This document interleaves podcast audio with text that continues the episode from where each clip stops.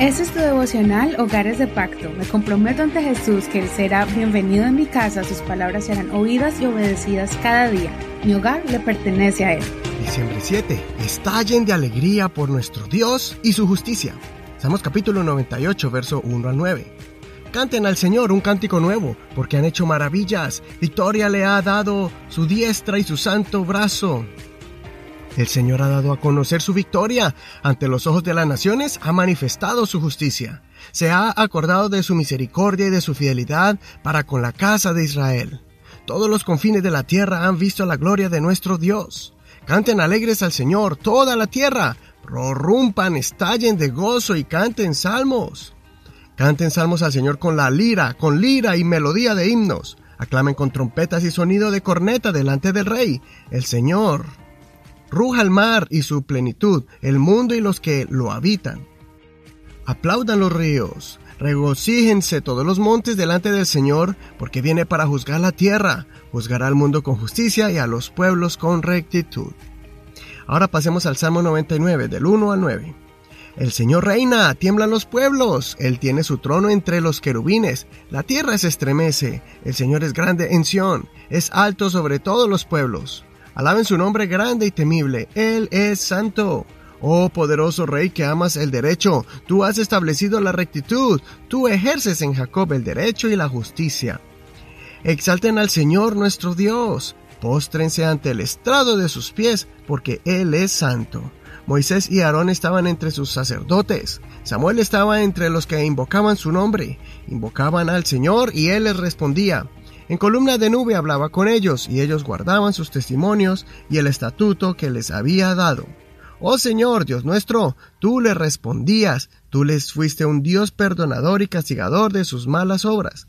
Exalten al Señor nuestro Dios, póstrense ante su santo monte, porque santo es el Señor nuestro Dios.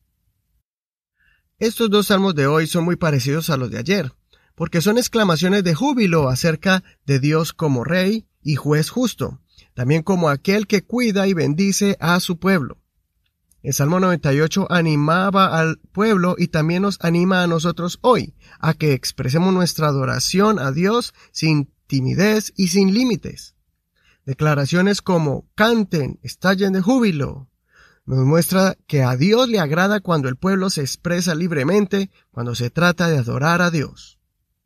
También el Salmo concluye al anunciar proféticamente el día que el Señor vino a la tierra, a juzgar, trayendo a la luz la verdad por medio de su obra aquí en la tierra, y cuando resucitó al tercer día, quitándole toda autoridad y poder al adversario, al pecado y a la muerte, para salvarnos.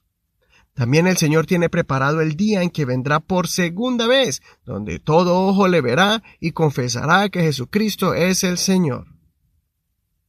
El Salmo 99 se une en esta misma invitación, animando al pueblo a glorificar al Rey justo.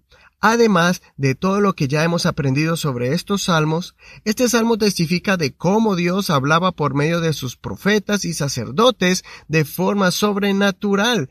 Dios hablaba con ellos como en una columna de nube y de fuego, o por medio de revelaciones directas hablándoles con voz audible. Esta manifestación tan cercana entre Dios y la humanidad era un gran privilegio, pero también tenía una gran responsabilidad y todavía lo es.